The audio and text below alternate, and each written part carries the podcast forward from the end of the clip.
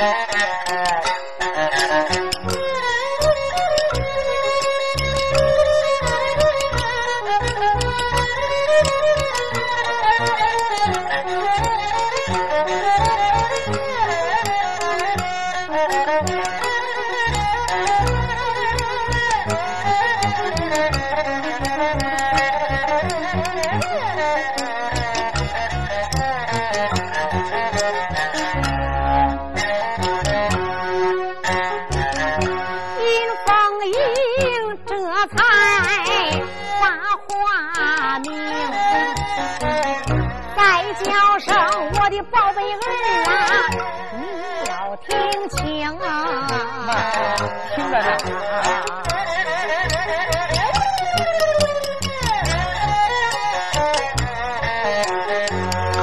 这金表本是你爹随身之物，是我爹的随身之物。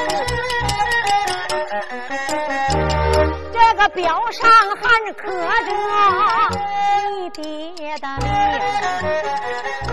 想当年，我和你爹，俺俩分手。是以后要见了面，认不清。我跟你爹把证明要，他才把他金表赠给了娘的手中。我爹亲手给你的。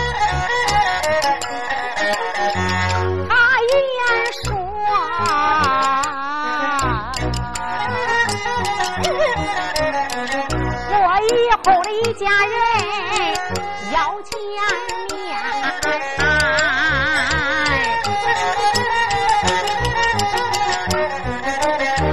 就拿出这只金表当证明。要是有这只金表在，你就是要饭的花子，恁爹也认成。要是没有这只。我的儿啊儿啊，你就是那亲骨肉，他也不认九龄啊。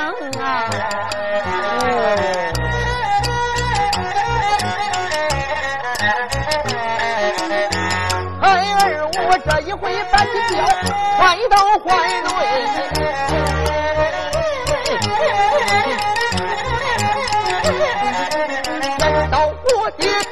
说。金表，你的人九龄。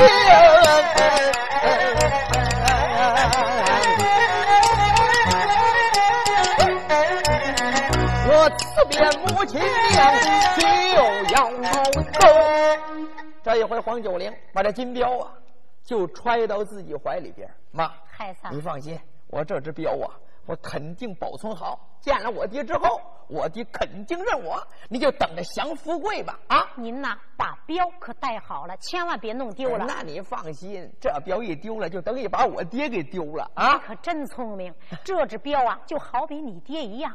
你要有镖，就有爹；要是没了镖了呀，你那爹也就没有。呃，是是是是，黄九龄这才把这只镖就给藏好了。藏好之后，尹凤英呢，又给自己。儿子就准备了几件衣服，又准备了三只防身的金镖，然后尹凤英又取出一口钢刀，让孩子背在了背后，路上边也是防身使用。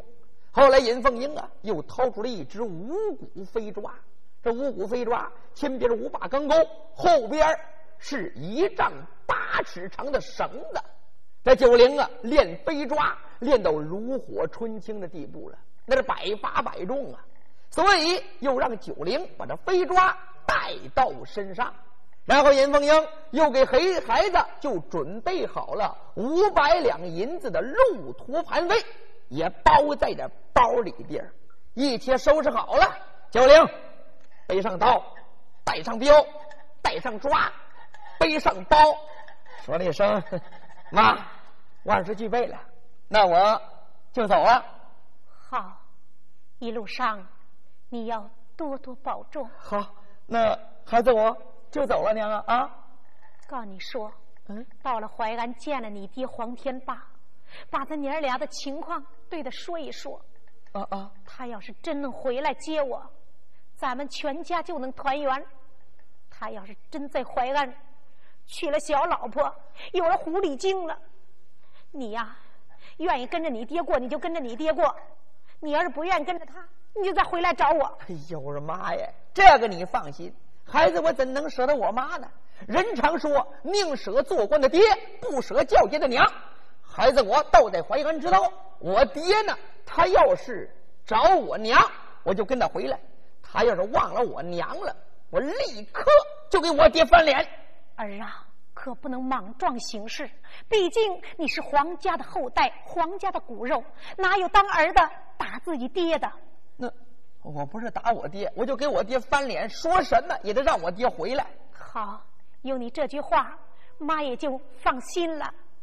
妈，儿，那我就走了啊。路上小心点，儿啊！让娘再看看你。哎呦，我的娘啊，这又不是生死离别，你看你，我可真怕你走了之后，再和你爹一样，再给我来个肉包子打狗，一走不回头啊！就是妈，你放心啊，儿啊，眼看。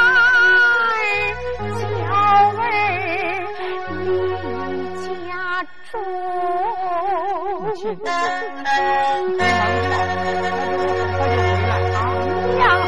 像刚到扎前胸，我的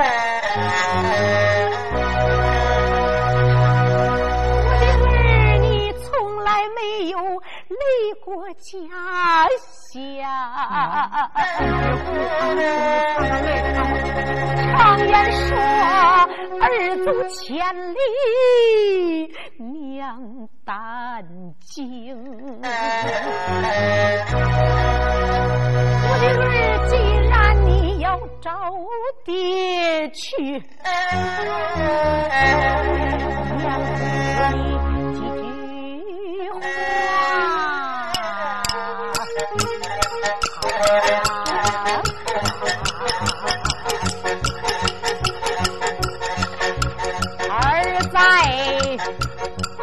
长城啊！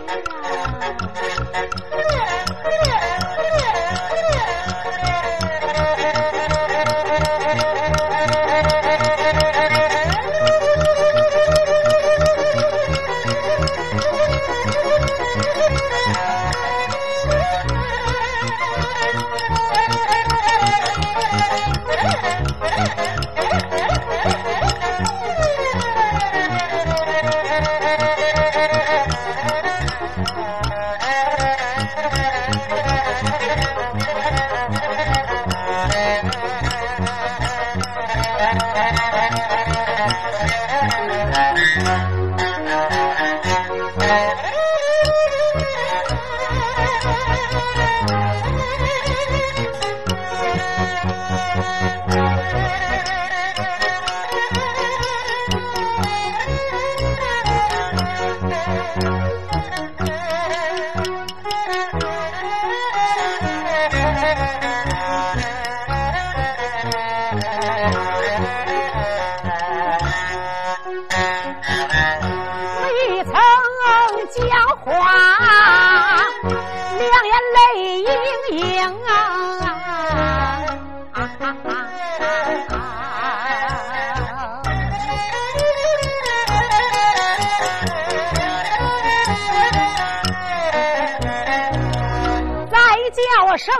的儿，你要当爹。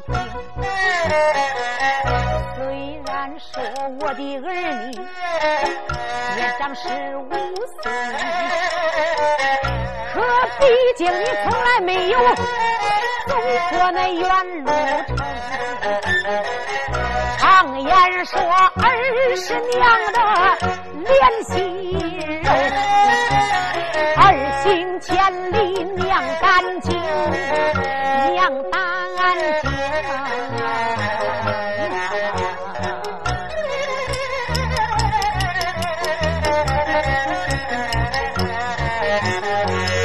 那太阳不落，儿早住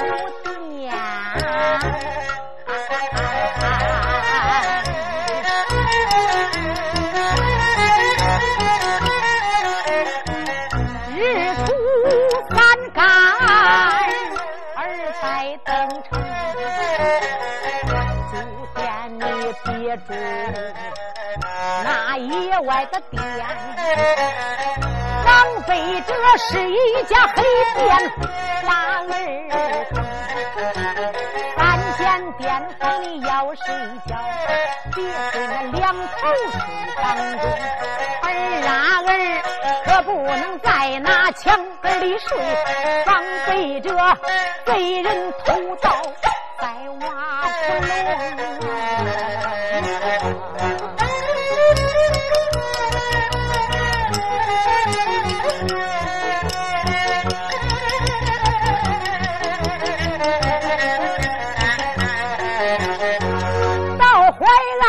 见了你父他的面。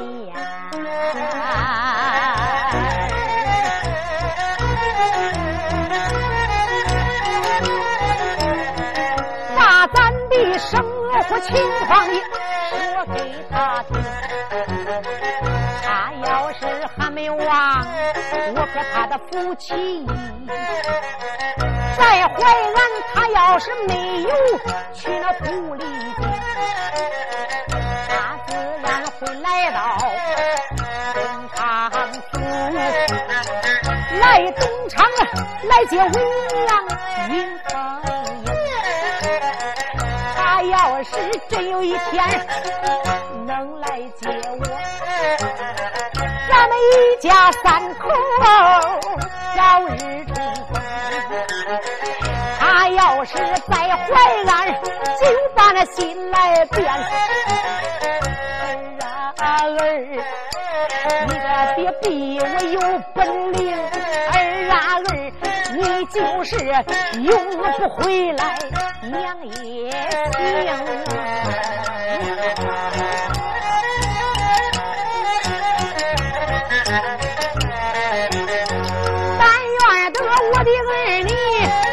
早去能早回来。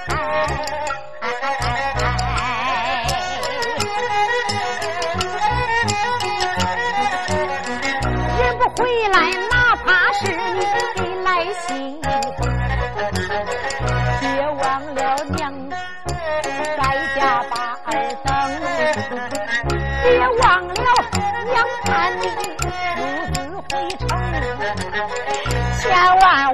要让娘在登场空，等来等去不见恁爹，又跑了九陵啊！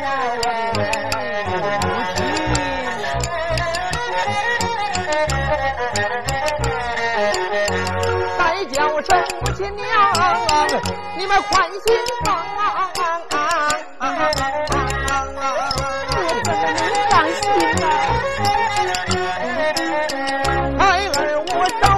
早爹出兵，早日回城。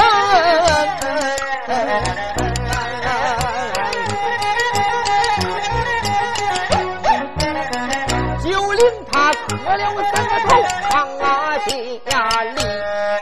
小九龄啊，这才跪到地上边给娘磕了三个头。母子两个人连连不舍，后来是洒泪而别呀。小九龄这才出立山东东昌府的尹家堡，赶奔淮安。淮安也就是现在的江苏省淮安市啊。九龄出立东昌府的尹家堡，东昌府也就是现在的聊城市。一直赶奔东南。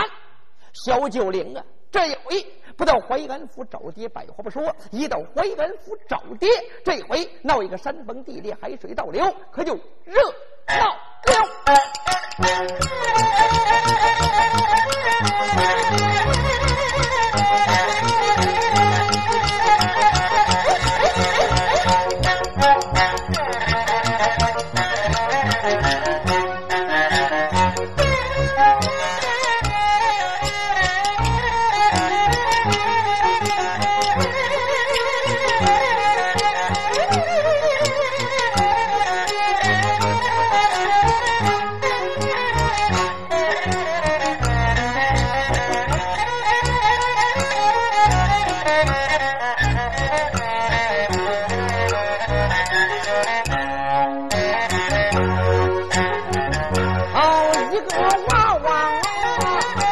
黄九龄，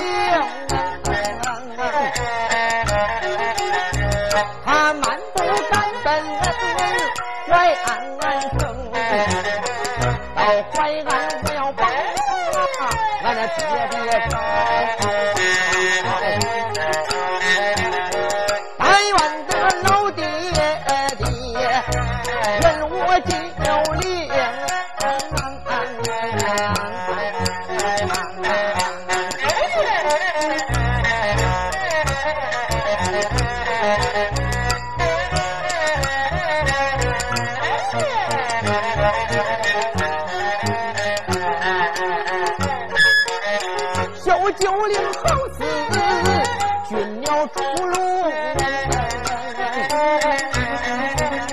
他蹦蹦跳跳响应，眼看他们全家啊要团圆，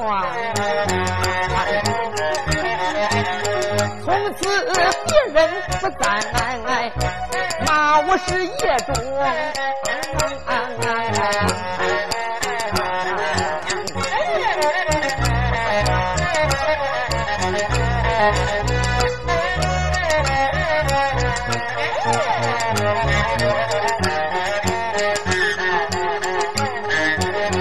小九龄这才的往前走，走了一程又一程，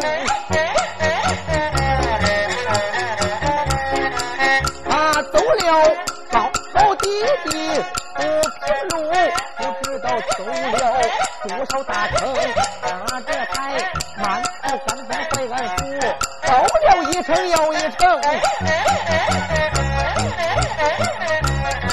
黄九龄这全走了那六百里，黄九龄啊，这才找爹心急似箭呐，赶奔淮安。饿了就吃饭，渴了进茶馆，困了找店房。一句话，这天就来到了山东与江苏交界之处。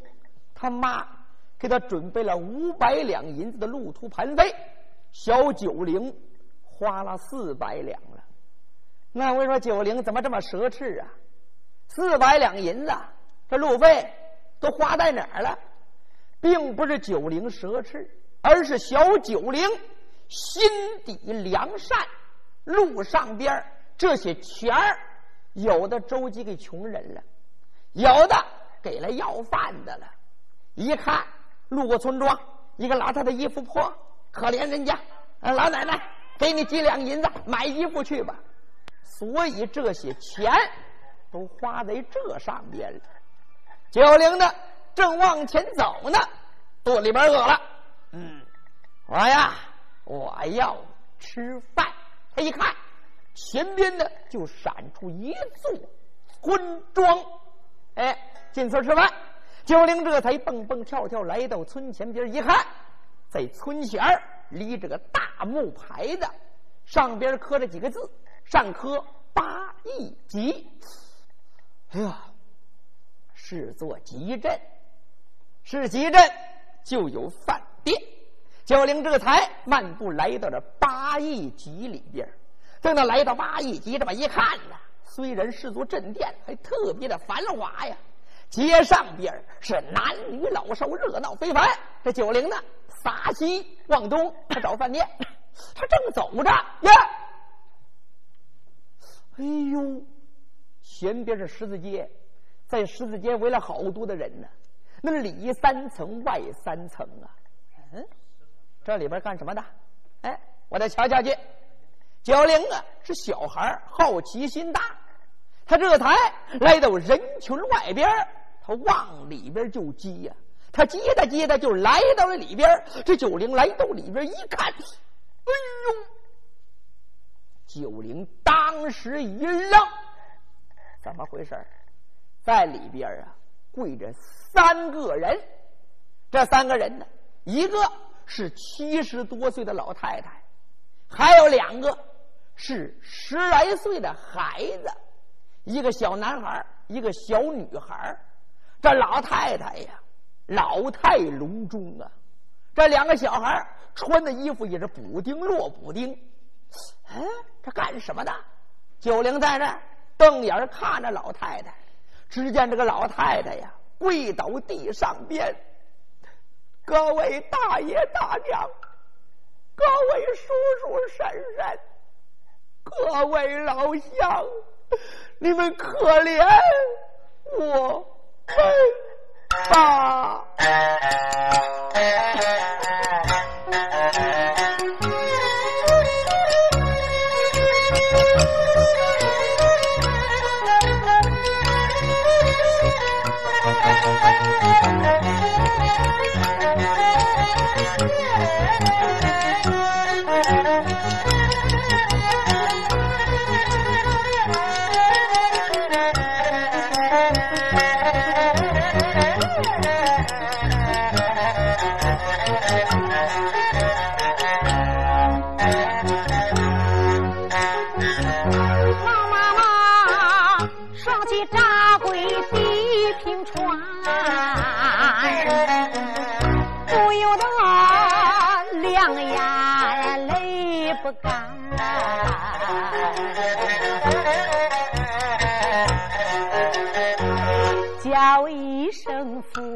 吧。乡亲，行行善，哪一个？哪一个恁能可怜俺呐？哎呀！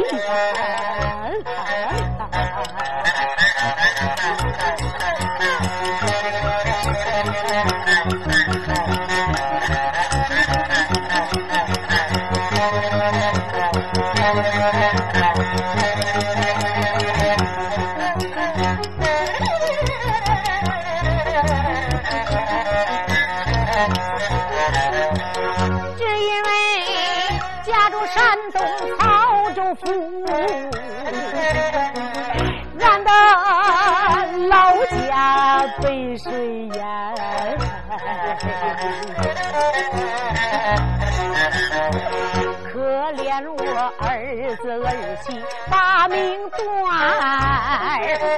把我的把我的孙子孙女撇到手间呐。哎呀！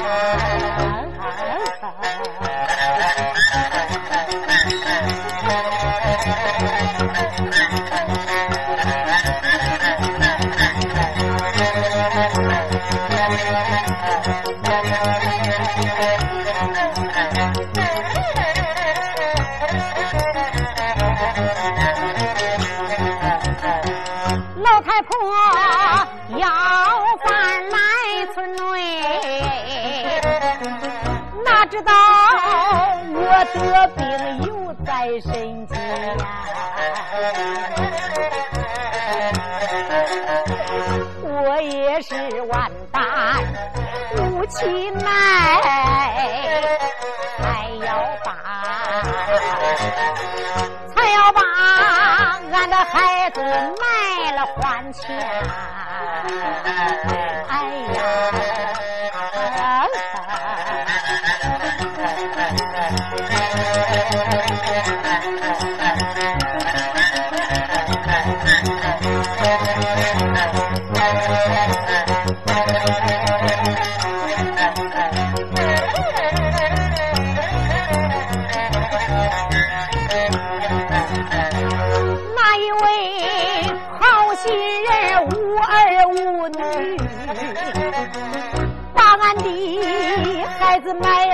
家里边，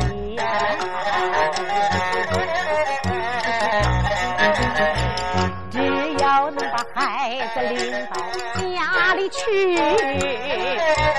老婆子，老婆子，我保证不给你多要钱呐！哎呀！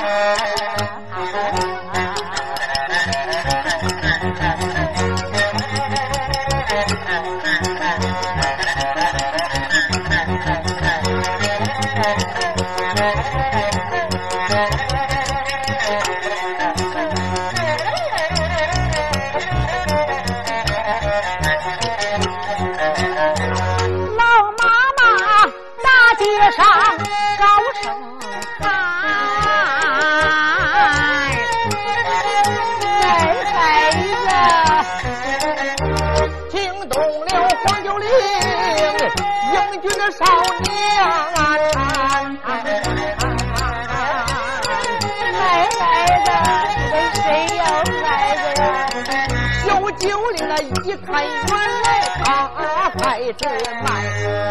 九龄一看呢，这老太太是卖孩子的，谁家没儿没女的？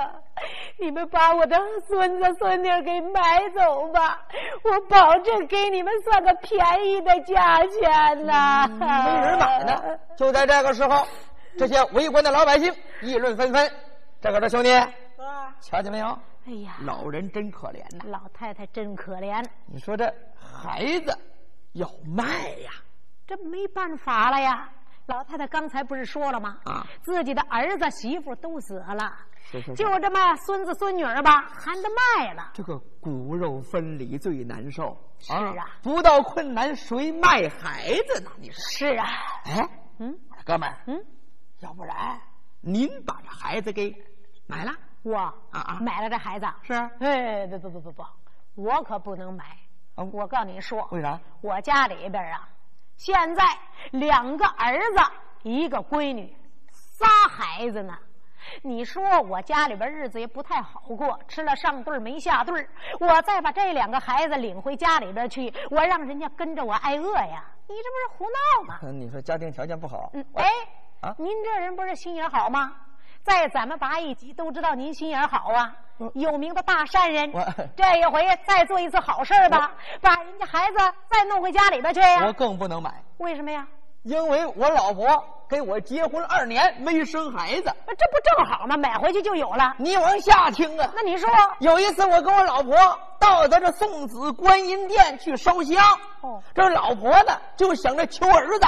啊，我我一看呢，这左右没人，就在那个送子店有那些泥娃娃，我就偷了两个回到家里边。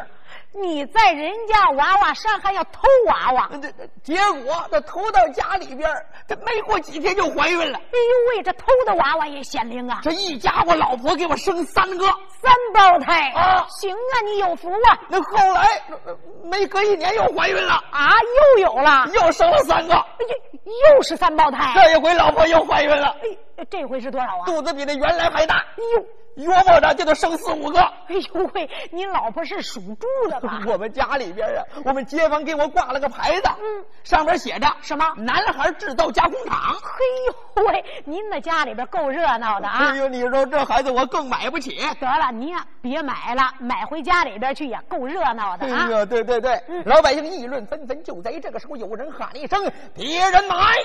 我要买。说着话，外边就闯进一个人。